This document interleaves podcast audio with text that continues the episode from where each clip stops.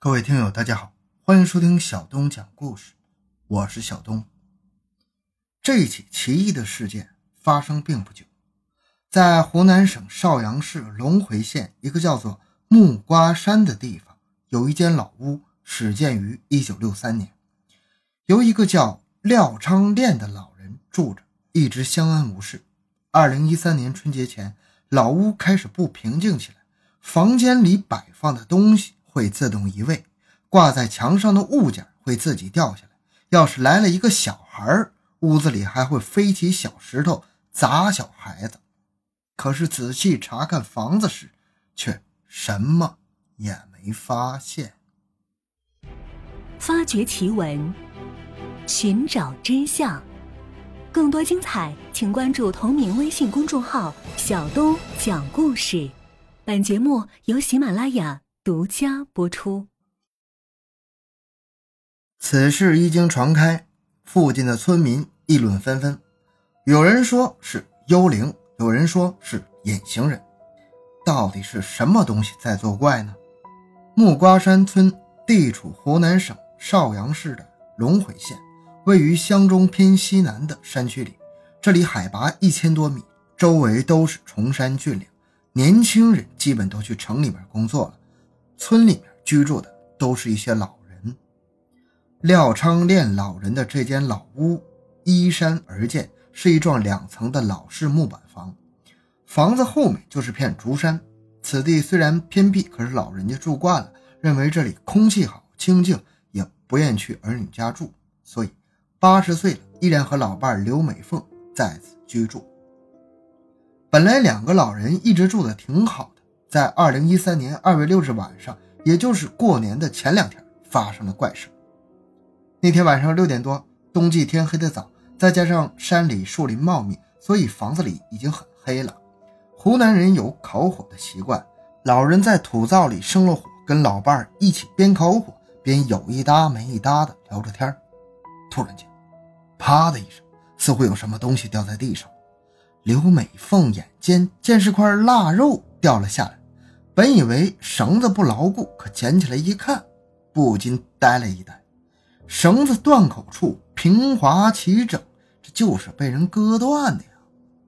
刘美凤边起身去找新绳子，边说：“老头子，你怎么找根受过伤的绳挂腊肉呢？”老人也没在意，说：“哎，我眼花了，绳子好不好，我也看不仔细。”说话间。刘美凤已经用新绳子穿好了腊肉，重新挂到了墙上。刚到灶前坐下，又是啪的一声，刚刚挂上去那块腊肉又掉了下来。这下把俩人都吓了一跳，低头一看，绳子又断了，断口处平滑齐整，分明是被人割断的。刘美凤往四处看了看，没发现什么可疑的东西啊，就转头对老人说。这里怕是有不干净的东西。说话间，轻轻嘀咕了一句：“哎，倒了八辈子血霉，怎么会遇上这种事儿呢？”话音刚落，从楼上噼里啪啦的砸下来一大堆东西，一股脑的都往刘美凤身上招呼。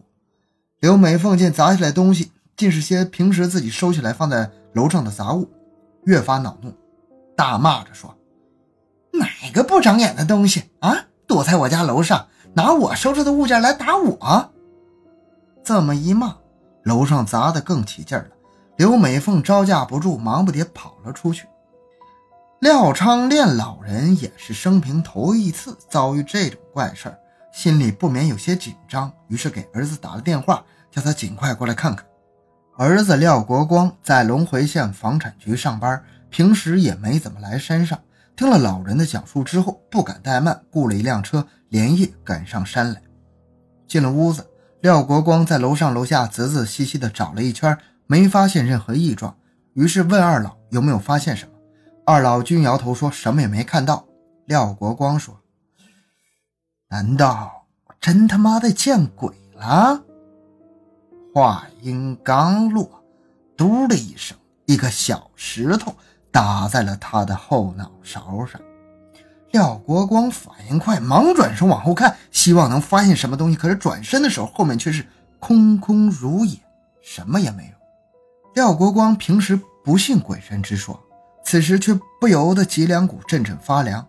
如果是人或者猴子之类的恶作剧，根本不可能有这么快的动作。况且自己刚才楼上楼下搜了一遍，没有东西藏在屋里，难道真的有幽灵吗？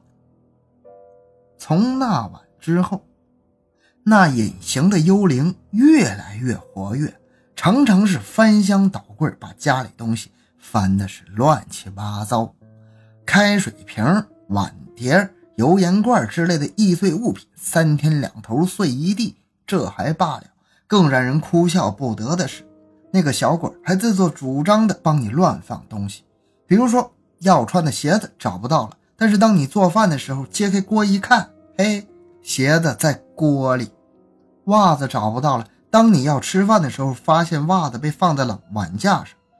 诸如此类，搞得两位老人头疼不已。不过庆幸的是，那个东西并不伤人，至多也只是调皮捣蛋一下。但是当附近的村民知道这件事之后，前来观看的好奇之人越来越多，那家伙开始伤人了。有一次来了五个人，七嘴八舌的讨论起那看不见的怪物，正说得起劲，东西就砸下来了，吓得五个街坊撒腿就跑。可那东西不喜欢人家在背后说坏话，自那以后，外面扔掉的破鞋、垃圾以及石头之类的，都被他搬到楼上，以做备用的弹药，随时准备砸人。虽说那东西没什么恶意，只要不说他坏话，他也不会出来胡闹。可是家里时时有这么个隐形的东西藏着，那总是叫人不舒服。于是廖国光想了个办法，让他现形。廖国光的办法是，在楼上撒上一些石灰，再放一些糖果之类的零食，以引诱他进入撒了石灰的地方。这样虽不能看到他长什么样，但至少可以看到他的脚印。只要有了脚印，想要判断那是什么东西，应该不是什么难事儿。一切准备就绪之后，廖国光跟父母交代了一下，让他们晚上不要上楼去，免得破坏了石灰。到底是什么东西在作怪？嘿，明天就清楚了。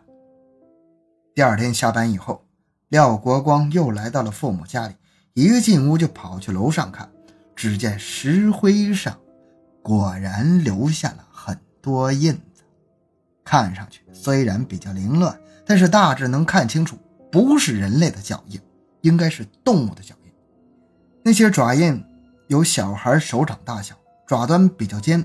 可惜的是，琢磨了半天，也没看出这到底是什么动物啊。如果是动物的话，还有几个疑点：这个爪印既然有小孩的手掌大小，那么动物的体积也不会太小。为什么它在砸人的时候却发现不了它的踪影呢？众所周知，有些动物移动的很。可是再快，当人被砸中的时候，总也能看到其移动的影子呀。为什么他那么多次出手，却没有见过他的影子呢？如果说它不是普通的动物，那是什么样的怪物呢？难道世界上真有隐形的怪物吗？从我们已知的生物来看，迄今为止尚未发现有隐形生物一说。从古至今，所谓的隐形也只是个传说。说到这儿，似乎可以排除动物的可能性。如果说不是动物，难道是传说中的幽灵？那也不一定。我们从另一个角度去分析的话，那神秘的东西是动物的可能性还是比较大的。首先，必须肯定的东西是通人性的，只有在说他坏话的时候，他才拿东西砸人。平时也就是搞些恶作剧，并不伤人，说明他是有。灵性的动物，如果他在砸人的时候躲在暗处，当人上楼去找他的时候，他悄悄跳出屋子，自然也就无法寻找他的踪影了。